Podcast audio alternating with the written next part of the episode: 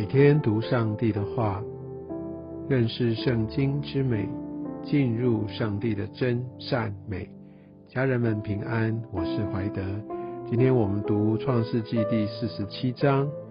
创世纪四十七章是紧接着四十六章。我们可以看到，当雅各全家都来到埃及地，而在四十七章一开始。约瑟就去告诉法老王，因为当时法老也派遣了车辆要去接雅各他们一群人过来，而现在当然人到了，就赶快要去禀报法老王。而我们可以看到，在这个时候，呃，他们有这样的一个会面，而约瑟他挑出五个人来引他们去见法老王。所以我们在面见这个有权柄的人士的时候，我们需要充分的准备，而约瑟也是如此，他挑了这五个，可能是口才，可能是样貌，可能是台风，都相对最合宜的五个人。而我们可以看到他们的回复，在第四节，他们说，呃，仆人的羊群没有草吃，所以我们来到这地，所以他们把这个来的理由，把它诉说的清楚。所以我们要把这个意图要说得非常的清楚明白，而且不要让人误解，因为他说我们来到这地寄居，意思是我们不是久战，我不是要来霸占你们这些的土地，我们没有任何不良的意图。我相信这也让法老可以比较放心。所以很多时候我们需要很谨慎小心，在面对这些权柄的时候。呃，我们的话必须非常清楚，也要让人不要有一些的猜疑。所以不仅做事做人坦荡，我们在说话上面也要精准。那接下来我们可以看到，呃，后来法老就让他们可以住到那最好的歌山地区。那还说，如果你们有一些很有能力的人，就要来也为他来服务。所以我相信，我们基督徒，我们被呼召在这世上，我们也要有培养我们的专业的能力，乃至于我们可以来成为一个我们的雇主，或者我们所被指派这些产业要管理上面的一个祝福。所以不断的来来让自己更加的进步，特别在这些专业能力、恩赐、才干上面也是非常重要的。第七节到第十节，我们可以看到雅各跟法老之间的对话。很特别的是，雅各他是外来人，而且他只是一介平民。当然他是宰相呃的爸爸，但他跟法老的地位相比，其实还是非常的悬殊。但是圣经却写到，雅各就给法老祝福。当然，我想这有一个很重要的一个属灵的观点跟提醒。我们虽然有些时候觉得我们的位分不够，我们的地位是卑微，若按照属世的这些的阶级，不管我们是在一个组织里面，或者是在各样的一个处境当中，但是我们握有属灵的权柄，我们都是神国的大使。其实上帝他也鼓励，也提醒我们，我们要来为这世上的权柄来带导，来给出祝福，来求神的智慧、神的道路能够来光照他们。雅各也对法老说：“我在世寄居的日子。”所以我想，在当时的一些的观念，他们就已经清楚知道，在这世上这这些的年岁，其实都只是一个寄居。我们有一个更美好的一个家乡。那雅各他的一生，相对于他的父亲跟他的祖父来比，他的岁数也是比较短的。后来我们可以看到，他活了一百四十七岁，相对。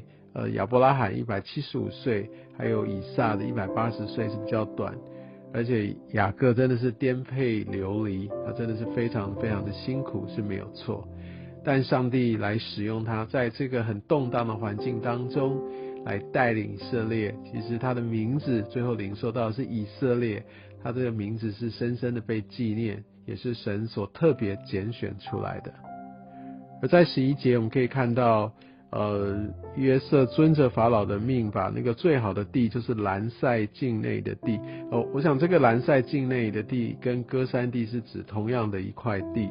这边纯粹只是就在摩西时代的一个读者，他们在读到这段经文的时候，可以知道哦，指的是哪一块地。好，就像我们有一些地名，它会更改，就像古时候可能叫什么什么什么，那现在可能有一个不同不同的一个说法。